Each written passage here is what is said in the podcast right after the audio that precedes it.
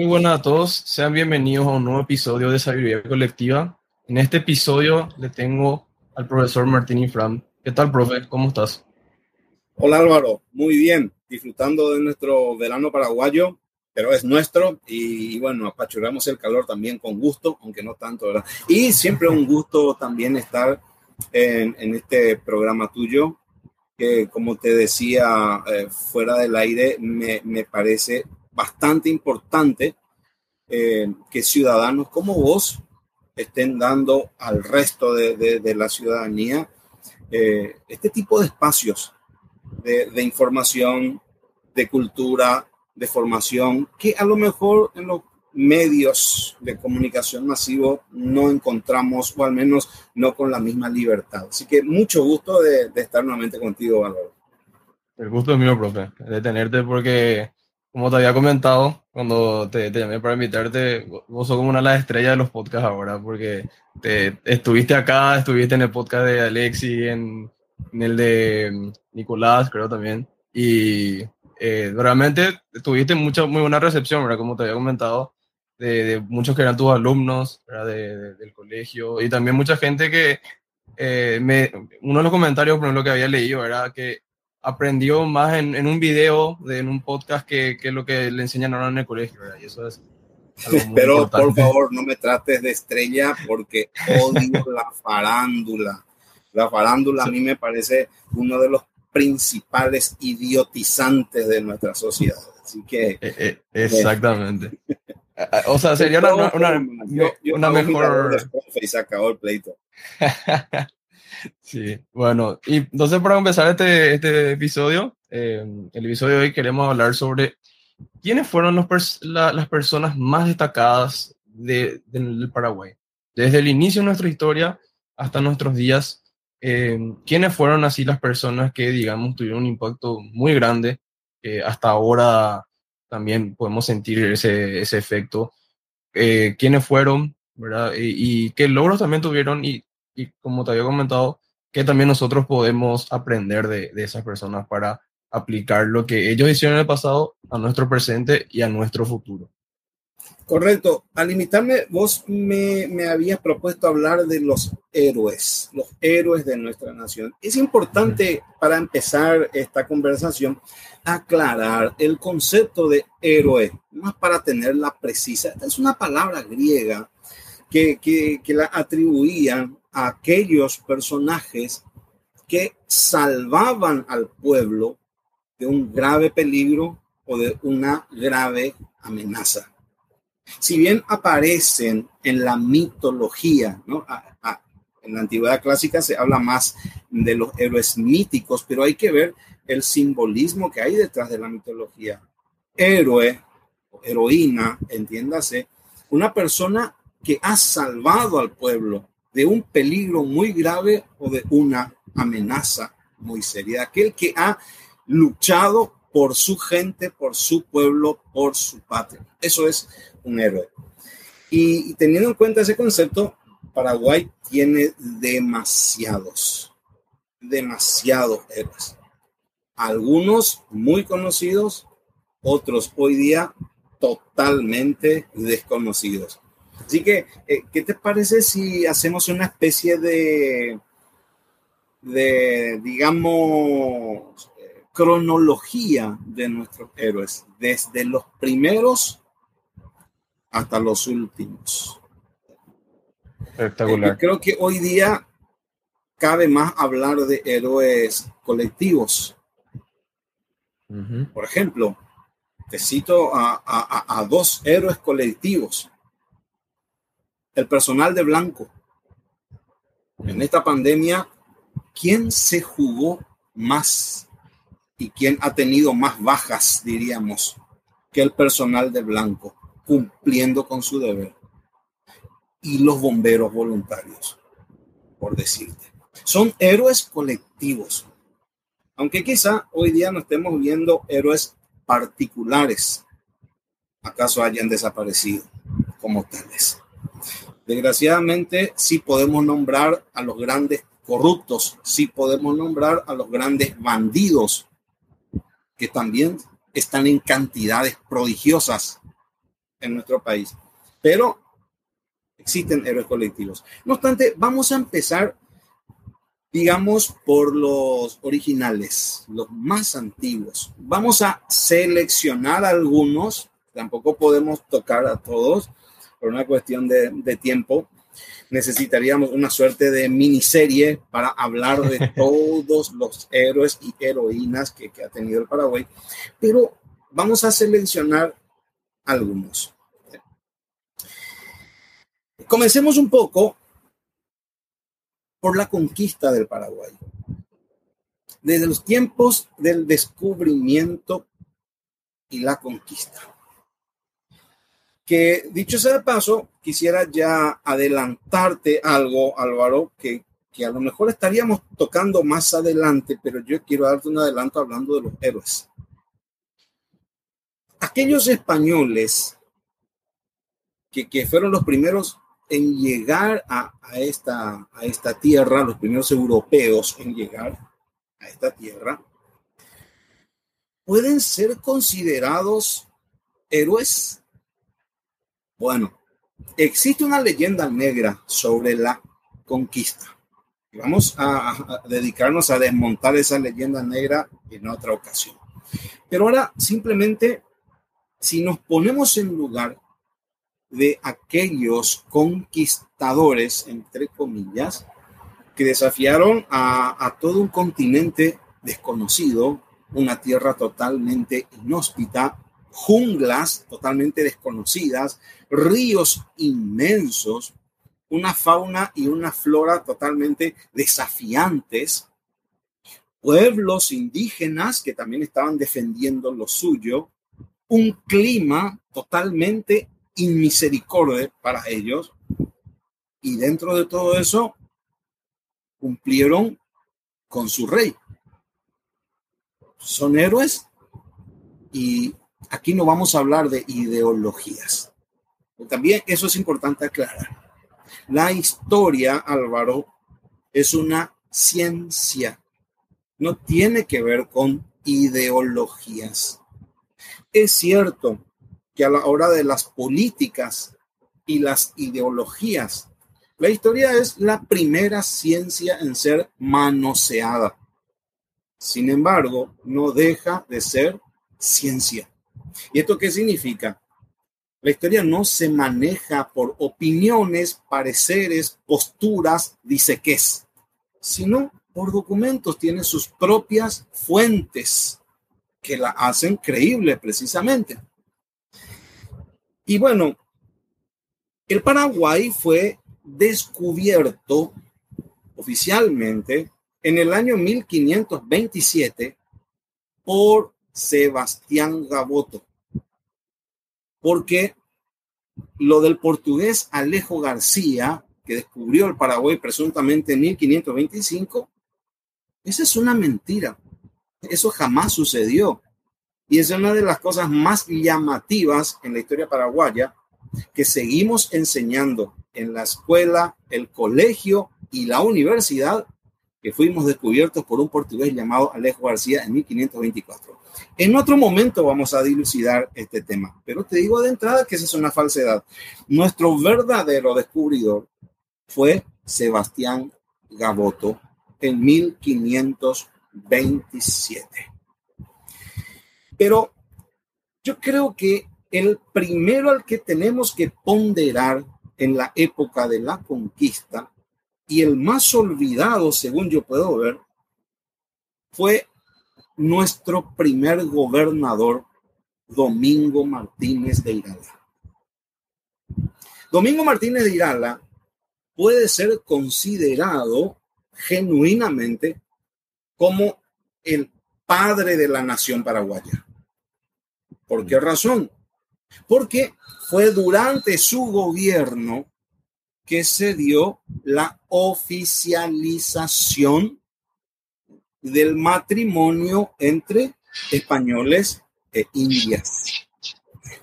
Aquí en parte vamos a desmontar un poco la leyenda negra, que dice comúnmente que se vinieron los españoles y violaron a las indias y de ahí salimos nosotros. Nada más falso que eso eh, lo que aquí se hizo fue una alianza entre los españoles recién llegados y los indígenas de lengua guaraní que estaban aquí en la Bahía de Asunción. Domingo Martínez de Irala fue el primer gobernador del Paraguay y tuvo que, digamos, afrontar el, el, tema de, del poblamiento de Asunción y el resto de la provincia, porque aquí venían solamente varones españoles, no venían españolas. Y cuando Asunción fue convertida en ciudad en el año de 1541 por Domingo Martínez de Irala, porque hasta ese momento Asunción era solamente un fuerte, porque hay un pequeño error cuando decimos que Juan de Salazar de Espinosa fundó la ciudad de Asunción en 1537. Bueno, Juan de Salazar no fundó ninguna ciudad, él fundó un fuerte al que nombró Nuestra Señora Santa María de la Asunción. Recién en 1541, el gobernador Irala convertiría el fuerte de Asunción en ciudad. Y a partir de ahí tendríamos una ciudad netamente compuesta por varones, porque también el gobernador Irala había ordenado despoblar el fuerte de Buenos Aires y trasladar toda la, población de Buenos Aires a Asunción. Y allá también eran solamente varones. Pero estaban las mujeres pertenecientes a, al pueblo de los carios, los carios guaraníes. Y para sellar alianza, porque a los españoles les convenía hacer una alianza con los carios y a los carios también les convenía una alianza con los españoles, lo hicieron por medio del matrimonio. Sin embargo, en esa época todavía no existían leyes que oficializasen, que permitiesen u oficializasen el matrimonio formal entre españoles y mujeres indígenas y fue Irala, en su condición de gobernador, que dictó esa ley, que oficializó el matrimonio entre españoles e indias. Y de esas primeras uniones, y tenemos que decirlo fuera de todo romanticismo, porque esto es historia, de esos primeros matrimonios entre españoles e indias, nacen los paraguayos. El mestizaje. Por eso Irala es realmente el padre de la nación paraguaya. Y, otra cosa que me, gustaría remarcar también es que quizá tenga mucho que ver, eh, el paraguayo es siempre muy, muy orgulloso de su sangre indígena, nunca renegó de su sangre indígena, al contrario. Y esto probablemente se debe a que el paraguayo no es hijo de la violación, es hijo mm. del matrimonio. Yo creo que tiene mucho que ver. Entonces, eh, yo no sé por qué siempre lo dejan de lado a Domingo Martínez de Irala. Entre tantas otras hazañas, yo solamente menciono este hecho. el verdadero padre de la nación paraguaya, Domingo Martínez de Irala. Luego, más o menos, en ese mismo periodo de la conquista, tenemos al primer gobernador paraguayo, nacido ya aquí en Asunción, que fue Hernando Arias de Saavedra, más conocido como Hernandarias. Y, y Hernandarias fue un, paraguayo, pero aventurero con todas las letras. Había en esa época, estamos hablando de, de, principio del siglo XVII, año 1600, todavía corrían eh, muchos rumores, muchos mitos sobre este continente desconocido entre, entre los españoles. Y había una creencia de que en algún lugar oculto del continente existía una ciudad rica en oro, plata y todo tipo de, de tesoros que era comúnmente llamada la ciudad de los Césares. Un poco más arriba teníamos la leyenda del Dorado y tal, ¿no? Eh, o las tierras del Rey Blanco y tal. Bueno, en esta parte del continente nosotros escuchamos eh, el mito de la ciudad de los Césares. Hernán Arias creyó que esa ciudad se encontraba muy al sur del continente, armó una expedición y fue a buscar la ciudad de los Césares. ¿Y sabes hasta dónde llegó? Hasta la Patagonia. Esto le convierte hasta la Patagonia. Esto le convierte en el primer explorador no indígena de la Patagonia. O sea que, ¿quién fue el primero en explorar la Patagonia? Un paraguayo, Hernando Arias de Saavedra. Por supuesto que nunca existió esa ciudad, él no la encontró. Aquella expedición terminó en un desastre, perdió a toda su gente, él mismo cayó prisionero de los indios patagones, se salvó de ser sacrificado porque la hija del cacique se enamoró de él, le ayudó a escapar, te digo, toda una novela se puede hacer de la vida de, de Hernandarias. ¿no? no sabía eso, lo de la Patagonia, que era. Claro, hay, hay héroes nuestros totalmente desconocidos. Calles llevan sus nombres, pero ni sabemos quiénes eran, ¿no? Pero no es lo único. Acá viene lo interesante. Para mí, lo más interesante de Hernandarias y porque es un personaje que debe ser más que nada hoy bien recordado, bien enaltecido y puesto como ejemplo de todos los paraguayos. Él como gobernador enfrentó algunos problemas fundamentales, básicamente tres graves problemas. De todos los problemas que había, te selecciono tres. Los más graves que él tuvo que enfrentar como gobernador. Primero, el contrabando. El contrabando. Porque aquí teníamos la provincia vecina, el Brasil, que, estaba, por supuesto, a mano de los portugueses, que eran rivales de los españoles y Portugal constantemente se encontraba eh, con, con, la intención de boicotear a sus vecinos españoles. Entonces, eh, para arruinar la economía de la provincia, Portugal alentaba el contrabando. Y ese contrabando estaba precisamente golpeando muy fuerte la economía de la provincia del Paraguay, cuyo gobernador era un paraguayo, Fernando Arias de Saavedra. Así que él tuvo que combatir duramente contra el contrabando. O sea, no es una cosa nueva esta. Solo que hay una gran diferencia entre esa época y hoy.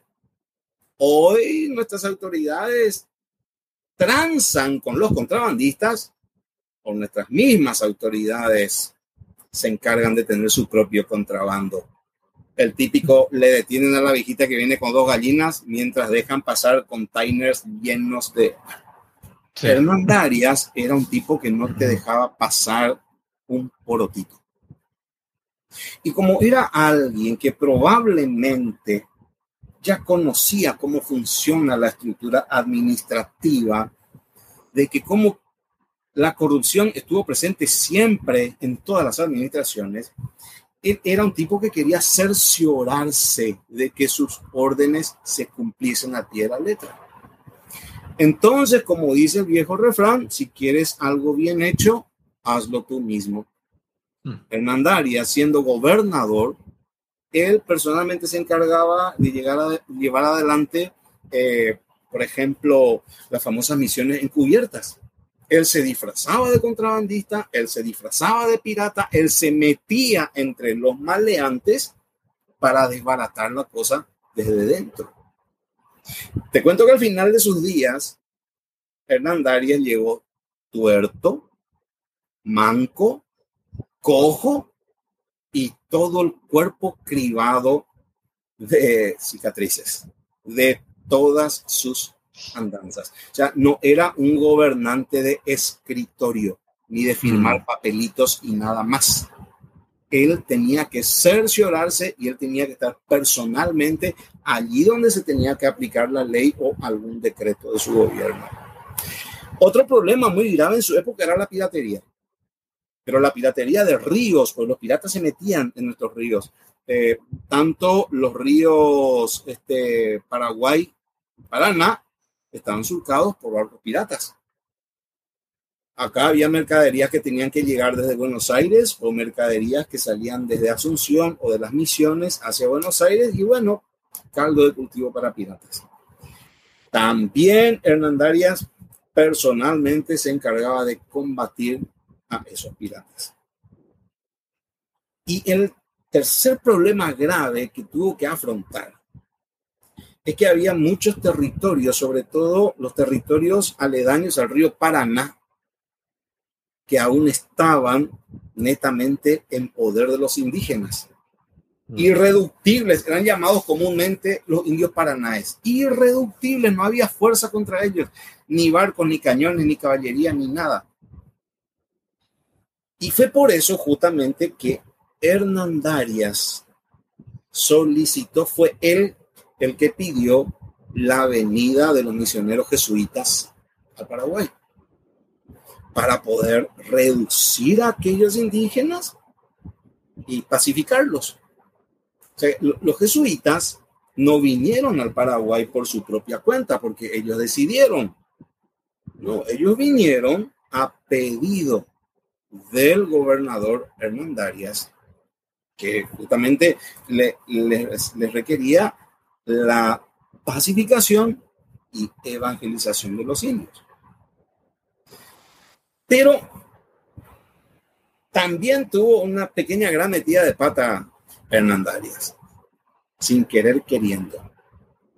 Hasta su época, principio del siglo XVI, perdón, XVII, 1600, solo existía una provincia, la mm. provincia gigante de las Indias o Paraguay, cuya capital era Asunción.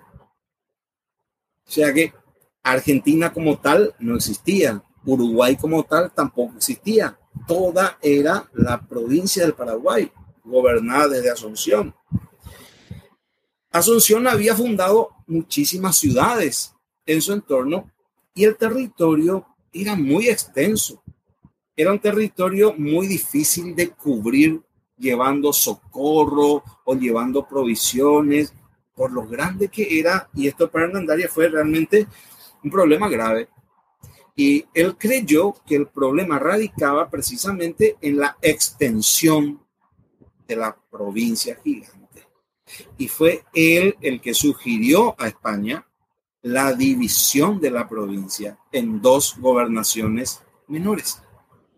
Partir en dos para que su administración fuese más fácil. Pero dentro del proyecto de Hernandarias, Buenos Aires y Asunción se encontrarían en la misma gobernación. Asunción seguiría siendo capital y Buenos Aires sería una ciudad sometida a Asunción, manteniendo el Paraguay costa sobre el mar, todo lo que sería hoy el Uruguay y un poquitito más allá. ¿Y qué pasó? España aceptó la primera propuesta porque le pareció lo correcto. Dividir la gran provincia gigante en dos. Y de ahí salieron las provincias del Guairá o Paraguay y La Plata, posteriormente Argentina. La segunda propuesta, España la reformó, porque no mantuvo a Buenos Aires en la misma provincia que Asunción, sino convirtió a Buenos Aires en capital de la nueva provincia, La Plata. Y dejó al Paraguay sin costas sobre el mar. No sé con qué criterio España hizo esto.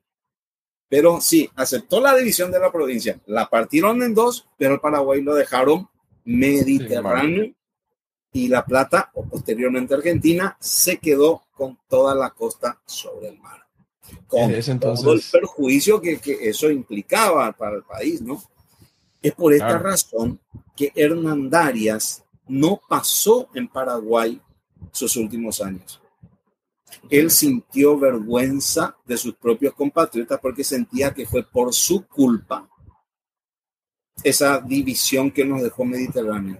Claro, él había propuesto otra cosa, pero el Paraguay, la provincia del Paraguay quedó tan perjudicada que él, como quien dice, ya no se animaba a mirar a la cara a sus compatriotas, por eso prefirió abandonar el país. Y él pasó sus últimos años en Santa Fe. En Argentina. Y ahí fue sepultado, sí, exactamente. No sé si hasta este punto, Álvaro, alguna cosita. Sí, o sea, yo creo que empezaste con dos grandes figuras, ¿verdad? Eh, principal, Muy poco tratada, por cierto. Sí, exactamente eso, porque el de, Domingo Martínez Iral, así como había mencionado, se le puede considerar como el padre de la nación paraguaya. Porque con, la, con lo que hizo y con el, justamente con el acuerdo que, que hubo entre los carios, los carios guaraníes, me recuerdo del, del podcast pasado, que no es los guaraníes nomás, los carios guaraníes, y, y, los españoles, de ahí nació lo que eh, es la, la se conoce como Paraguay, ¿verdad? O sea, de los paraguayos, de esa unión, de la unión entre los españoles e indígenas, nació gracias a, a, su, su, trabajo, ¿verdad? O sea, al, el gobierno de él también eh, Asunción, como habías dicho, se fundó como, o sea, se convirtió en ciudad, no es que se fundó como ciudad, eso también es un, algo que normalmente se entiende mal, que es que Asunción se fundó en 1537 como la ciudad de Asunción, no, creo que viene cuatro años después recién. Se, Así es. Se convirtió. Y muy importante eso, porque también yo creo que justamente gracias a esa alianza que hubo entre, entre los carios y los españoles, tenemos esa, así como habías dicho, somos, estamos orgullosos de, esa parte indígena, de esa sangre indígena que llevamos los paraguayos. Porque si, si se hubiese dado de una forma como se dio en, en, otra, en otras partes donde los españoles estuvieron, como se dio con los incas, los aztecas, eh, todo lo demás, y no, no, íbamos a tener esa, esa parte eh, indígena que, que llevamos. Bueno, sencillamente no hubiese sido posible la conquista sin la alianza. Simples estadísticas, Álvaro. Si vos ves los documentos, a veces la gente se imagina que España vino a conquistar con gigantescos ejércitos. Pero mm. cuando miras los documentos te sorprendes enormemente, porque uno lee que las huestes españolas estaban compuestas por 50 hombres, 100 hombres, 200 hombres. ¿Cómo pueden conquistar de 100 a 200 hombres todo un país lleno de guerreros dispuestos a defender su territorio? Es que sencillamente es imposible.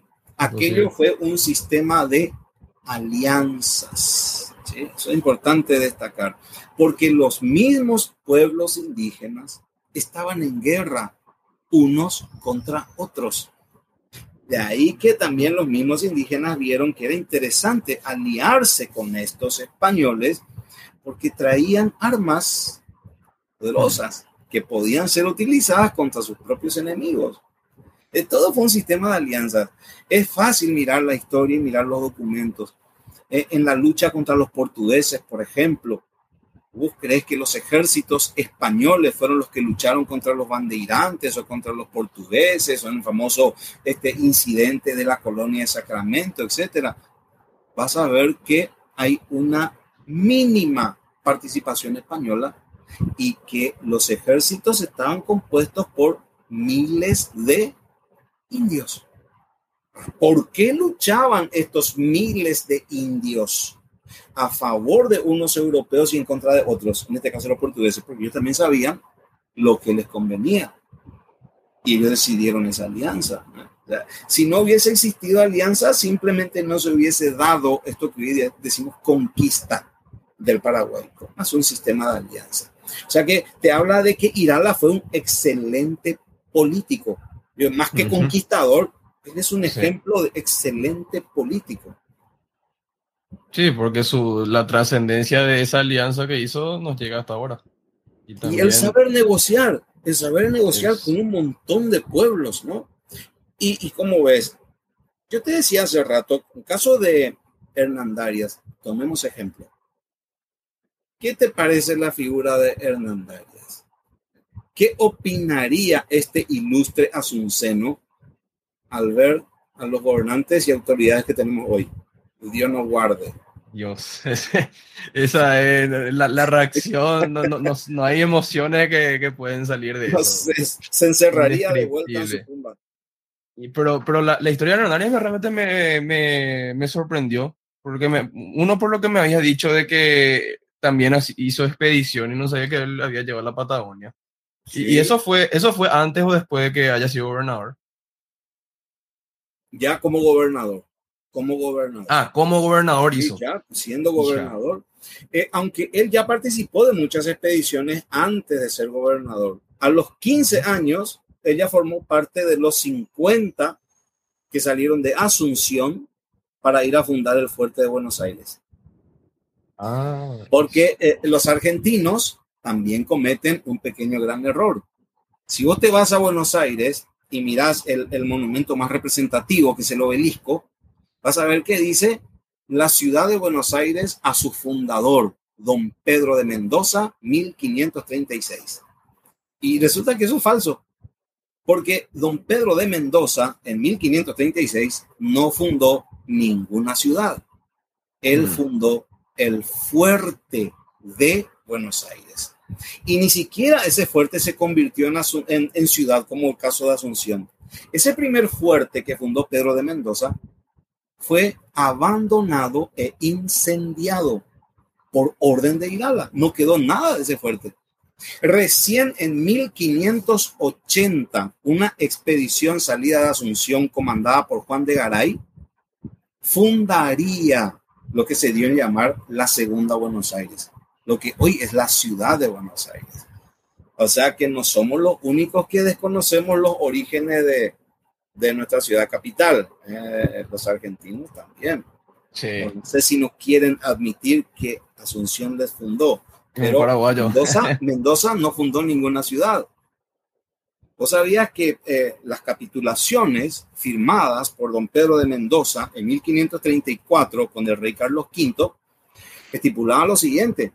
Él estaba autorizado a fundar fuertes, no ciudades, porque al mm. emperador Carlos V no le interesaban la fundación de ciudades.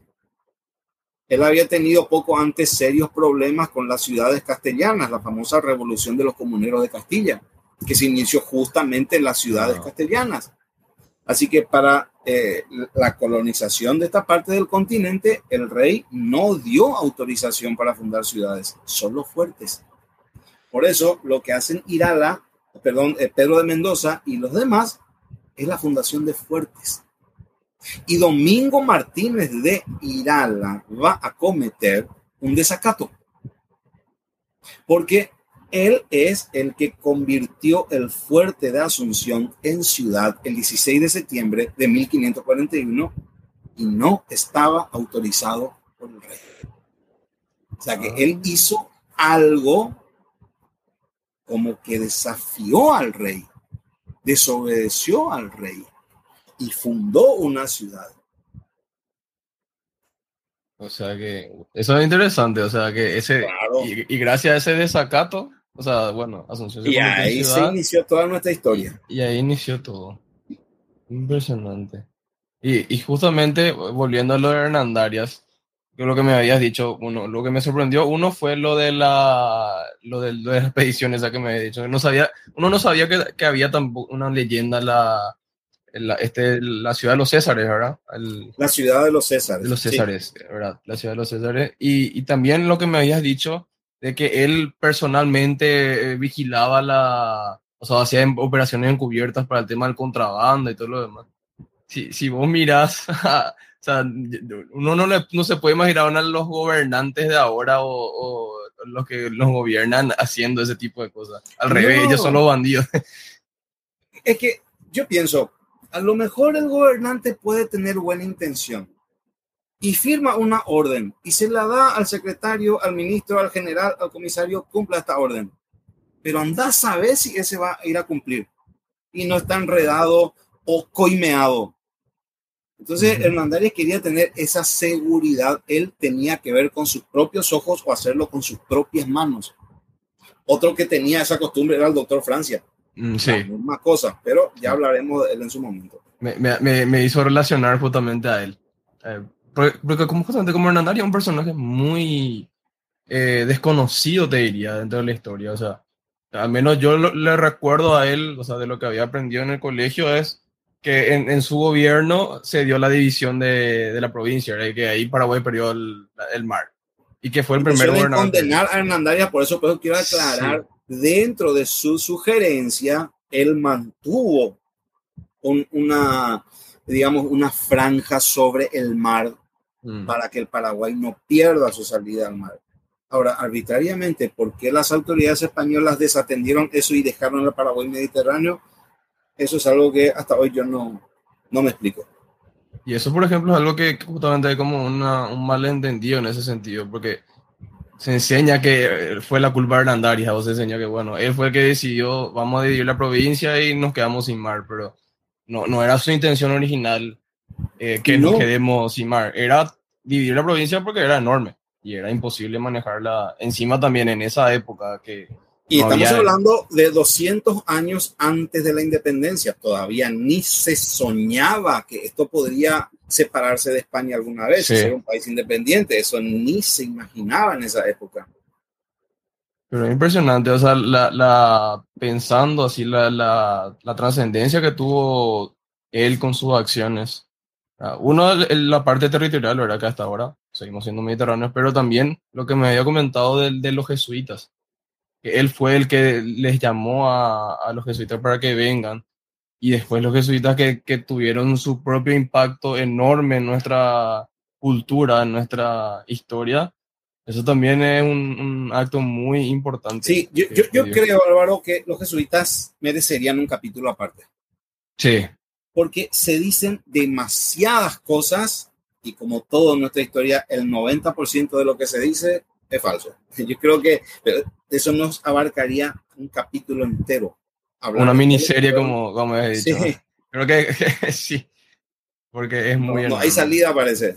No, pero, pero a menos, o sea, comenzando con estos dos personajes que, digamos, son el punto de partida de nuestra historia y que justamente como son olvidados. Muy y yo quisiera continuar un poco, más o menos en el mismo periodo, antes de la independencia, del tercer personaje importante en ese periodo que es don José de Antequera y Castro. Otro personaje olvidado. Eh, la calle Antequera, pero nadie sabe ni qué es la calle Antequera, por qué se llama así.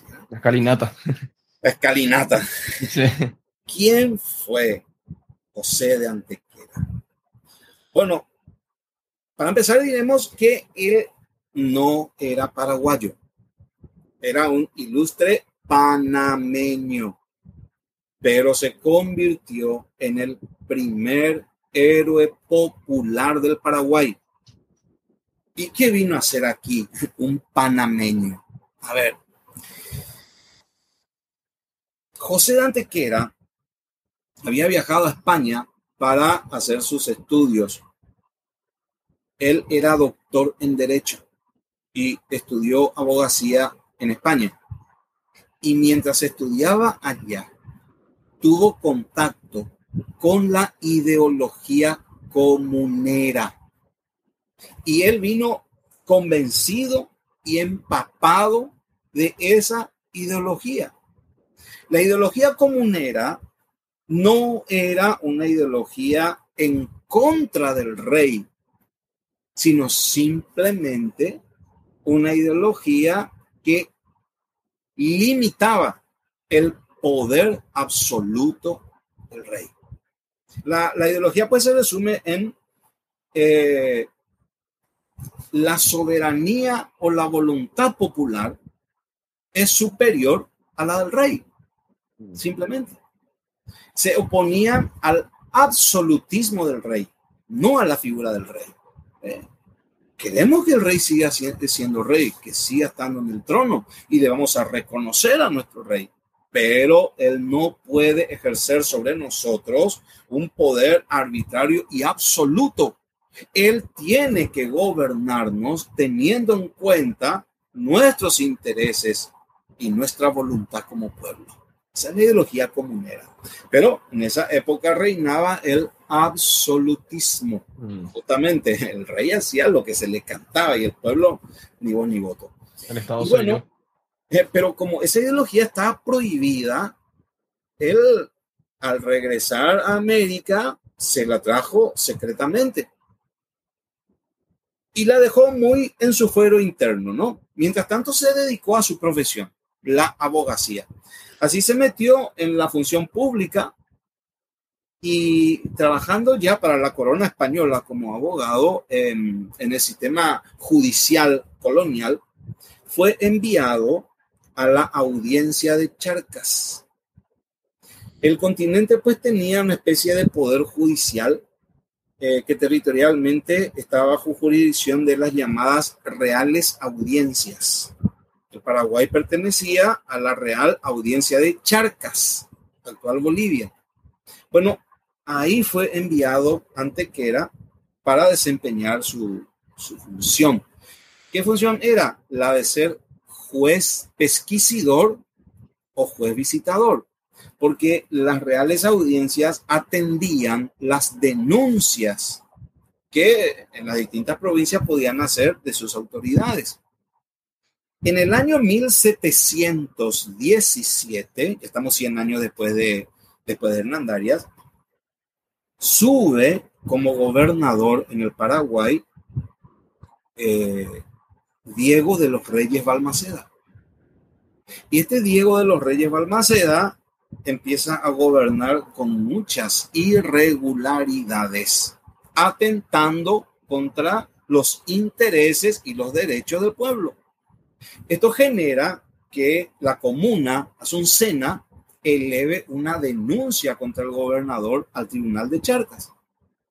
Y Charcas, para verificar si la denuncia era correcta o no, envía al Paraguay como juez pesquisidor al doctor José de Antequera. Ok, viene Antequera a la Asunción, comienza a hacer sus investigaciones y se da cuenta de que las denuncias hechas contra el gobernador Balmaceda eran todas ciertas. Pero hay algo que él descubre mientras hacía sus investigaciones en Asunción. Y una gran sorpresa para él, que las ideas comuneras aquí en Paraguay no eran extrañas.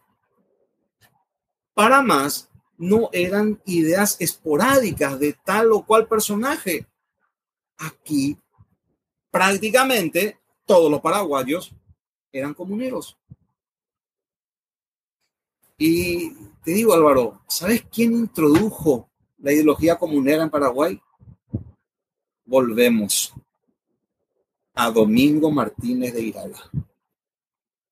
Domingo Martínez de Irala era comunero y la mayoría que estaba con él eran todos de tendencia comunera. De modo que desde la época de Irala, el Paraguay era comunero. El rey Carlos V, cuando empezó a incomodarse por lo que hacía el gobernador Irala, quiso suplantarlo, nombrando segundo adelantado al famoso Álvaro Núñez Cabeza de Vaca. Vino Álvaro Núñez a tomar el poder acá y lo echamos de un golpe de Estado. Y le devolvieron el poder a Irala.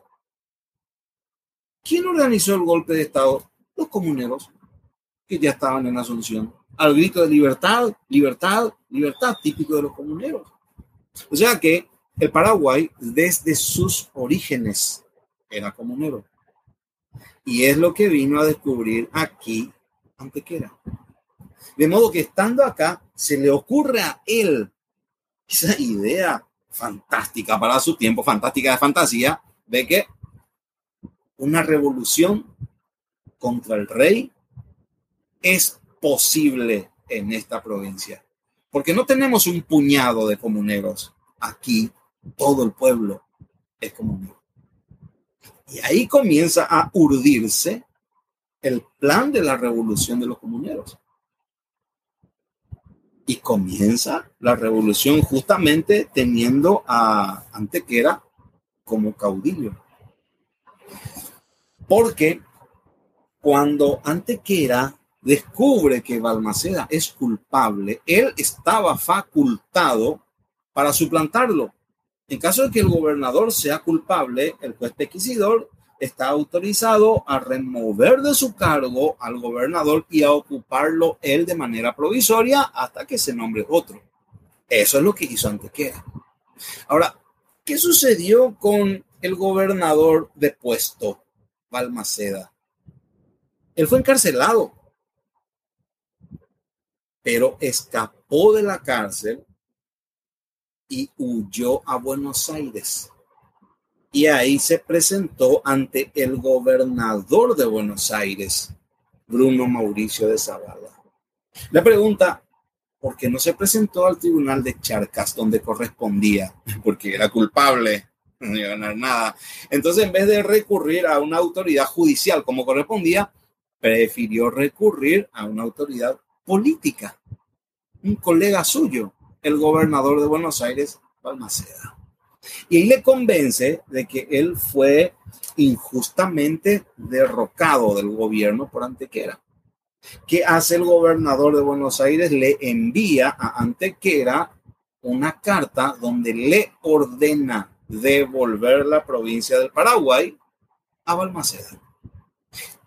Acá comienza la revolución. Porque ¿qué hace Antequera? Lo típico de los comuneros. Convoca al pueblo frente al cabildo. Y el pueblo, curioso, acude en masa. Antiguamente, pues el cabildo tenía un campanario, ¿sí? La catedral y el cabildo tenían campanario porque eh, el cabildo tenía dos tipos de sesiones. Se llamaba cabildo abierto y cabildo cerrado. Cabildo cerrado era solamente, digamos, lo ordinario, los cabildantes cabildo abierto, cuando había un problema muy grande o muy importante, se convocaba al pueblo para que entre todos tomen la decisión. Por eso lo del campanario. Entonces hicieron sonar las campanas del cabildo, el pueblo curioso acudió y se asoma al balcón era y les muestra la carta. Dice, pueblo asunceno, yo les convoco para esto. Aquí el gobernador de Buenos Aires me ordena devolver esta provincia a Balmaceda. Pero yo les pregunto a ustedes, que son el pueblo, ¿ustedes qué quieren hacer? Aquí vamos a hacer lo que ustedes decidan. ¿Quieren que le devuelva al Paraguay a Balmaceda, sí o no? Y ese pueblo, por supuesto, respondió de ninguna manera, no. Ahí tenemos la revolución comunera. El común, el pueblo que se subleva ante un líder decidido. Y bueno, después que hace, Buenos Aires envía un ejército para conquistar al Paraguay al mando de García Ross, se, se, libra una gran batalla allá a orilla del río Tebicual, son derrotadas las tropas enviadas por Buenos Aires, Antequera es nombrado gobernador del Paraguay y le dan el título Salvador de la Patria y, y durante ese tiempo Paraguay fue libre hasta que finalmente bueno, se envió con el Paraguay una expedición ya demasiado grande. El mismísimo gobernador de Buenos Aires, Bruno Mauricio de Zavala, se puso a la cabeza de esa expedición y sabiendo ante que era que iba a ser inútil cualquier tipo de resistencia, ahí decidió abandonar el Paraguay para evitar un inútil derramamiento de sangre. Se presenta luego a Charcas, ahí es enviado a Lima donde estaban las autoridades virreinales y ahí condenado a muerte. Pero Antequera fue eh, durante todo el siglo XVIII el primer héroe popular del Paraguay. Y creo que si, si de Hernandarias rescatamos la honestidad y el celo que tiene que tener un gobernante por su país, de Antequera rescatamos la soberanía popular. El, gobernante debe preocuparse de que se haga siempre la voluntad del pueblo o jugar siempre de acuerdo a los intereses del pueblo. Qué gran diferencia también, ¿no? Por eso hasta te da un poco de rabia conocer a estos personajes porque no podés, pues, evitar hacer las comparaciones pertinentes y se te cae el alma por el suelo. Tenemos héroes para imitar, pero a patada, como se dice, pero a ninguno imitamos. ¿Qué te parece, Antequera? El, yo no había conocía la historia o sea, de la revolución, de cómo se había dado, pero eh, todo el, el, digamos, lo que había detrás y, este, eso que me había comentado de, de, que cuando recibió la carta de Buenos Aires y le llamó al pueblo, es como una película por ahí esa, esa escena. y esa pues, es la acción típica de los comuneros. Acá se hace lo que el pueblo decide, no lo que uno decide. Y eso tuvo su, yo creíamos que la, la revolución comunera que eh, tuvo, así como dice, eh, él fue un héroe popular, más de, o sea, incluso más allá de, de, su muerte. Y digamos que eso también dejó como las semillas para la independencia más adelante, ¿verdad? Claro, claro. Eh, lo de héroe popular trascendió al Paraguay. Mira que cuando él fue llevado a Lima, porque en esa época Paraguay pertenecía políticamente al virreinato del Perú. Por lo tanto, la ah, ciudad de Lima era la que tenía máxima autoridad sobre nosotros. Posteriormente, España crearía el virreinato del Río de la Plata y Paraguay pasaría a pertenecer. Pero en esa época todavía pertenecíamos al virreinato del Perú. Y hasta ahí llegaban las hazañas de Antequera y los comuneros del Paraguay. ¿Por qué eran héroes, digamos, continentales? Porque todo el mundo pensaba y decía, en Paraguay están haciendo lo que todos nosotros desearíamos hacer y no nos animamos.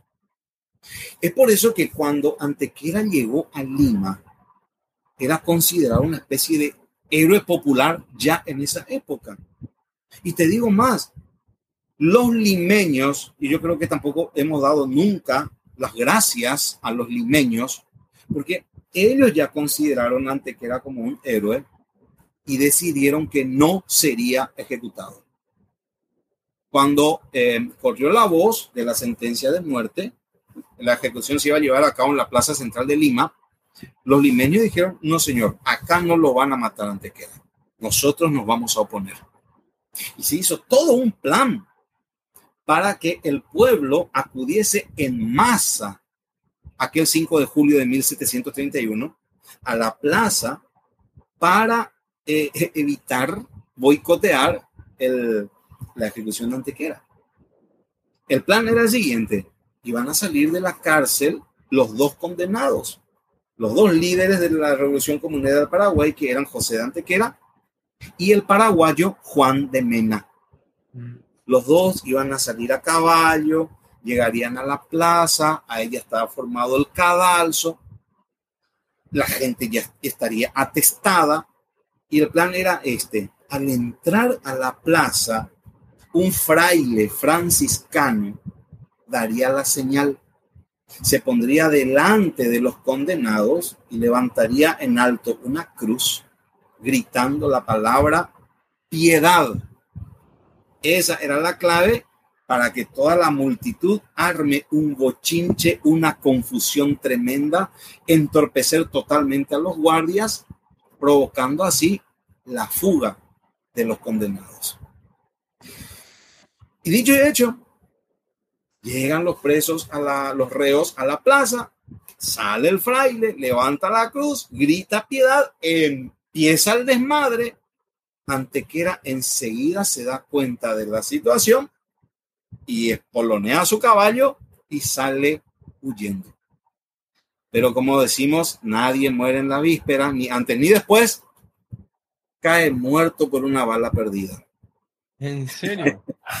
y ¿En serio? porque se produce la confusión, los guardias disparan aquí y allá y una bala perdida le da Antequera con tanta mala suerte que lo mata allí mismo. O sea que luego en esa fecha. Pero para que se cumpla la sentencia, el cadáver fue decapitado. Ah. Por decirte, la, simpatía de que gozaba Antequera incluso allá en Lima.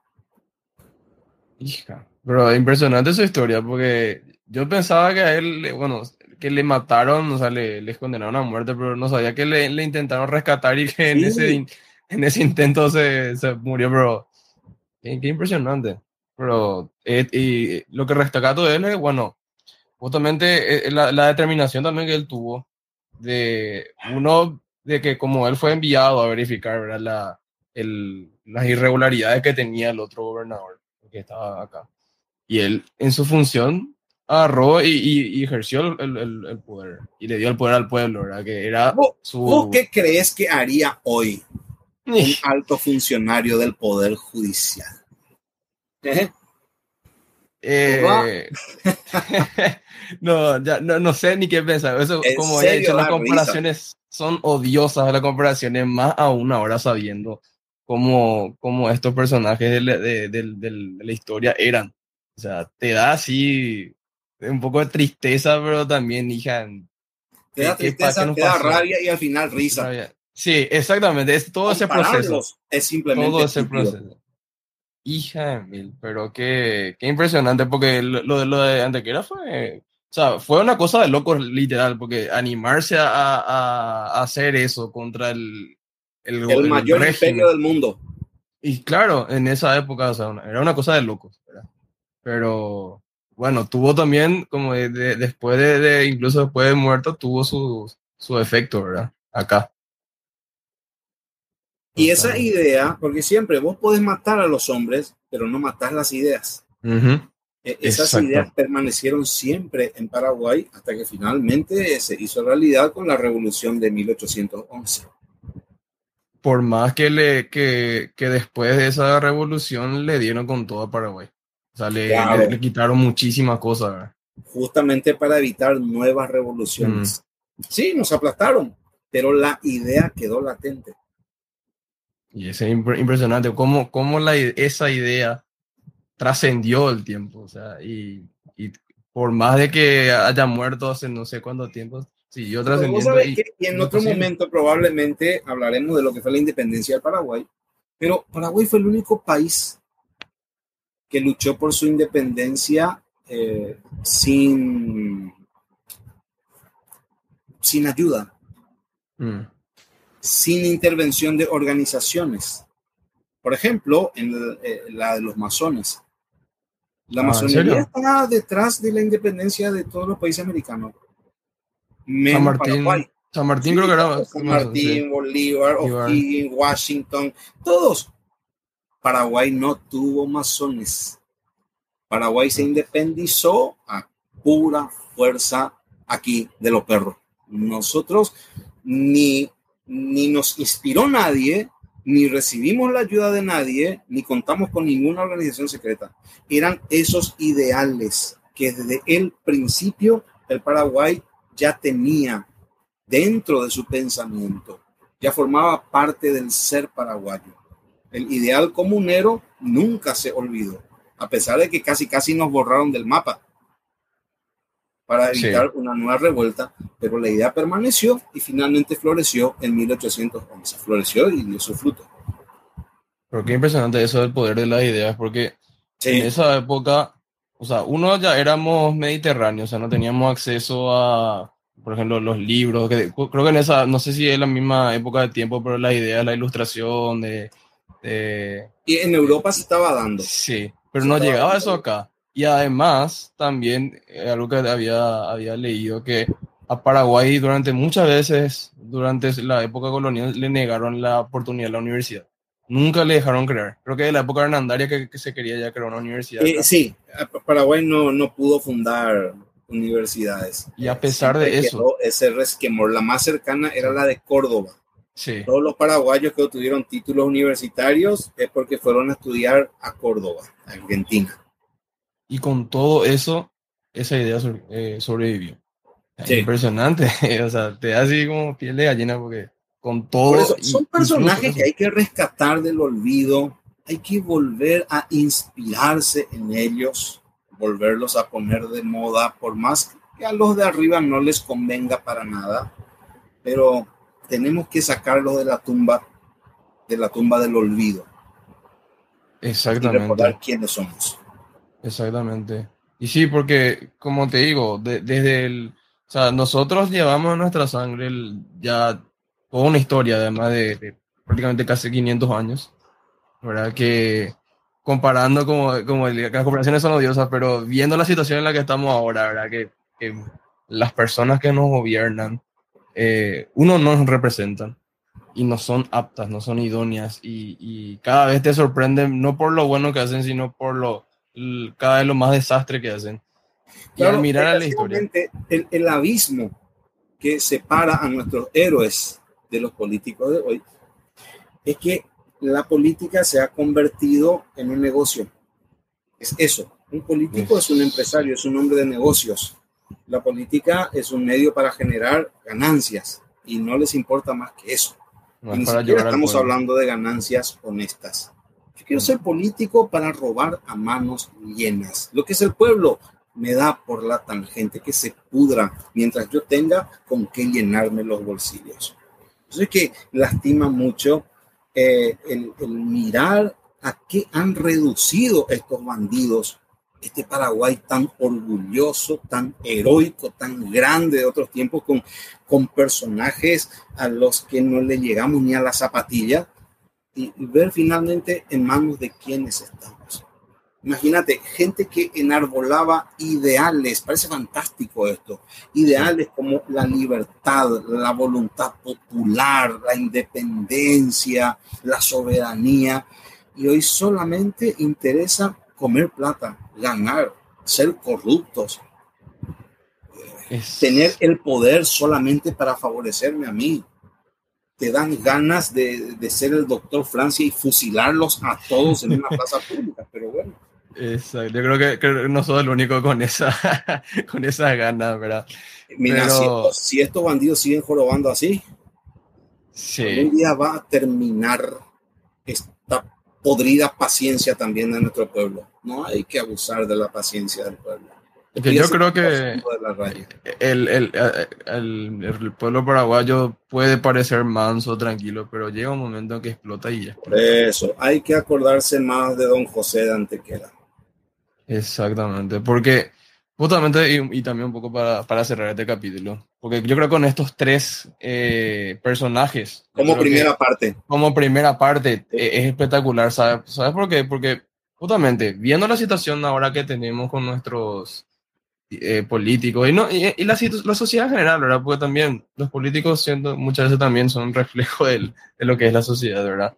Muchas veces como te da un poco de desesperanza, ¿verdad? De, decir, de hecho, que cada vez estamos peor, ¿verdad? y viendo y conociendo la historia de, de cómo eran las personas del pasado, los, los personajes del pasado. Y, y qué, qué, qué, qué, hicieron que sea recordada, ¿verdad? Porque imagínate, por ejemplo, el Antequera fue hace casi 300 años y seguimos hablando de él. ¿Por qué? Justamente por el poder de la idea que transmitió, por, la, por, lo que, por, por todo lo que hizo, ¿verdad? Y creo que eso es inspirador, o sea, debería ser inspirador también para, para todos, todos los, todos los paraguayos, todas las personas que escuchan. Porque eso también de decir, bueno, si estas personas pudieron, en un mundo mucho más difícil que ahora, porque ahora tenemos todo fácil, tenemos, tenemos todo, básicamente. Y eh, inspirarnos en ellos para decir que, bueno, hay todavía esperanza de mejorar este país, porque si nos vamos a resignar a que, bueno, todo va a ser igual, los políticos van a, ser, van a seguir siendo siempre lo mismo, vamos a estar en, en un abismo que nunca vamos a salir, vamos a cavar más a hondo el pozo. Y creo que por eso es importante conocer la historia de estos sí, una acotación nomás lo que decías, que hoy tenemos todo. Era más fácil ser revolucionarios en esa época que hoy. Hmm. Hoy tenemos, como te decía al principio, mucha farándula, mucho WhatsApp, mucha red social, mucho Netflix. O sea, tenemos demasiados factores idiotizantes que te dicen, ah, viejo, ¿qué importa? No es tu problema. O pasarla bien, andate a la farra, chupar hay COVID, no importa, vamos a farrear de todos modos. Y mientras los perros tengan su farra y su cervecita y, su WhatsApp, el mundo de... somos como el Titanic, el barco se hunde y la orquesta sigue tocando. Exactamente. Y sí, porque justamente esa, esa comodidad como que nos, fue masajeando y así, y nos, nos fuimos olvidando de... Hay que espabilarse. De ese, sí, levantarse de pronto, lavarse la cara, echarse una ducha agua fría y despertarse. Exactamente. Y, y, y justamente eso, eh, como había mencionado. Yo creo que también ahora en, en, estos tiempos en los que vivimos, y como habíamos hablado un poco antes de, comenzar, ¿verdad? de que se van perdiendo la, la cultura de, de, cada país, de cada, de cada zona, ¿verdad? Y es porque también se, se va perdiendo como ese sentimiento de nación de pertenecer a algo más grande que uno solo. O sea, porque todas estas tecnologías, ¿verdad? Haciendo, por ejemplo, las, WhatsApp, redes sociales, todo, todo lo que hace te, te, te vuelven como más egoísta en cierto sentido. ¿verdad? Y te olvidas que estás en un país. Y la historia es el custodio de nuestra identidad. El día en que perdamos nuestra historia, perderemos también totalmente nuestra identidad. Ahí dejaremos de ser paraguayos. Sí. Y eso es, y, creo que justamente de el, ese, ese, sentido de comunidad, de, decir, pertenezco a esta nación, pertenezco a, a, este grupo, a, algo como digo, algo que sea más grande que uno mismo. ¿verdad? E, eso es algo que yo veo que se va perdiendo muchísimo en esta sociedad y que, y que no, no sé dónde puede llevar. O sea, en una globalización boba, porque nos quieren meter dentro de, de una falacia Hmm.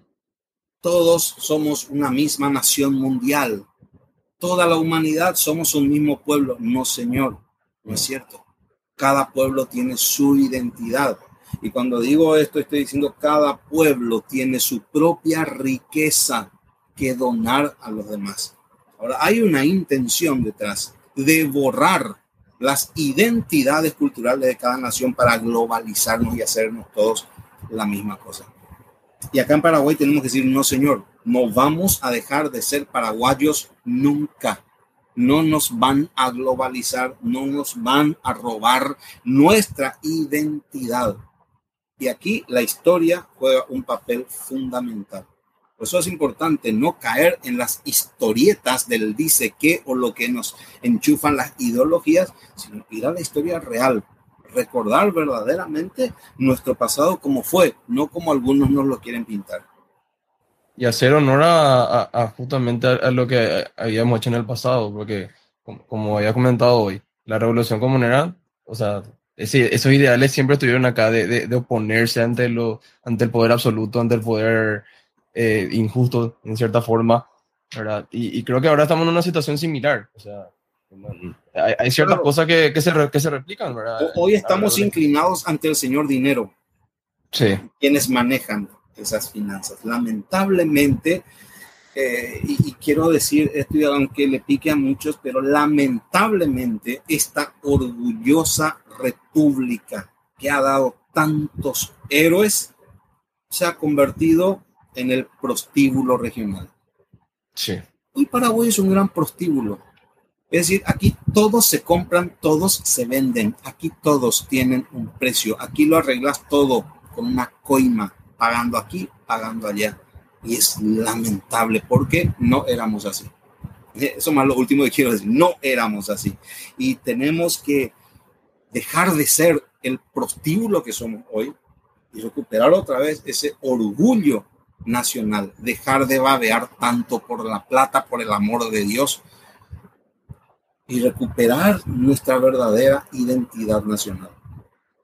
Es que es importantísimo. Esa, es, eh, es importantísimo porque si no, vamos a desaparecer. O sea, la, la identidad va, va, a desaparecer porque, o si no, si, si, si, vamos a tener el dinero como, o sea, como, como ya mencionado, ¿verdad? que ahora Paraguay es un, si quieres lavar tu plata, venía acá. Si quieres Somos la María y de la región, viejo. Somos la María y de la región. que, se te, que se te recuerde así, ¿verdad? A un país que eh, en otros tiempos, ¿verdad? Y con toda la historia que tiene, es, no sé, insultante. ¿no? No, encuentro palabras exactas para describir, ¿verdad? Esa decadencia que, que hubo, ¿verdad? Y que por eso creo que es importante otra vez mirar lo que se hizo en el pasado, inspirarnos en eso también para no perder esa esperanza de que se pueden mejorar las cosas. Creo que es importantísimo. Y bueno, con esto quería terminar, profe, este capítulo. Este, creo que podemos hacer una, una serie de capítulos. debemos, vamos, debemos, hacer. Seguir haciendo. Después vamos a tocar el periodo independiente y los grandes personajes a partir de esa época. Sí, porque es importantísimo, porque hoy tocamos al principio, tocamos tres grandes personajes que, que no, no, no son polémicos porque no se los conocen. Exactamente. Pero que lleguemos a los personajes que sí son más o menos conocidos. Sí, pero es un buen comienzo y yo creo que también es importante que yo creo que creo que la gente le, como te dije anteriormente, eh, el capítulo que, que habíamos grabado juntos tuvo, muy buena recepción por parte de la gente y, espero que también esto le, haga como que pensar, es decir, escucha, cómo era antes las cosas, todo, a conocer esta historia y decir, bueno, se puede hacer cosas mejores. Así que te quería agradecer, profe, por tu tiempo, por tu conocimiento que es impresionante y eh, da mucho gusto escucharte. Uh, la, bueno, forma que... te agradezco a vos, Álvaro, una vez más, te agradezco eh, que me hayas invitado y espero que me sigas invitando porque claro. son cosas de las que tenemos que hablar, tenemos que hablar. Y como yo siempre le digo a mis alumnos en aula, no se queden con lo que el profesor dice. Estamos en la época de los opinólogos y todo el mundo de pronto es historiador. Yo le digo, no, no se queden con lo que el profesor dice. Esto que hablamos hoy tómense la molestia de investigárselo por su cuenta. No se me vayan a Wikipedia ni a YouTube. Busquen en libros y vean si lo que les dijo el profesor es verdad o es mentira. Y lo mismo digo yo a todos los que ahora nos están viendo y escuchando. No se queden, no crean lo que aquí decimos. Les dimos las pistas, investiguen y van a sorprenderse aún más cuando se encuentren con los documentos reales es que los libros también son otros grandes olvidados que están ahí acumulando polvo. Es importantísimo. un, saludo muy grande para todos, especialmente para Álvaro, y ojalá que nos volvamos a ver pronto. Sí, totalmente, profe. Como te digo, ya, ya tomo tu palabra que vamos a seguir con esta serie de, de grandes héroes de, de, la historia paraguaya. Y, y bueno, eh, a todos los que nos están escuchando, muchísimas gracias por, por seguir este podcast. Estamos en YouTube, estamos en Spotify. Así que nada, eh, muchas gracias, profe, por tu tiempo y nos vemos en un siguiente episodio. Genial. Dale, Álvaro. Chao, chao. Dale, profe. Chao, chao.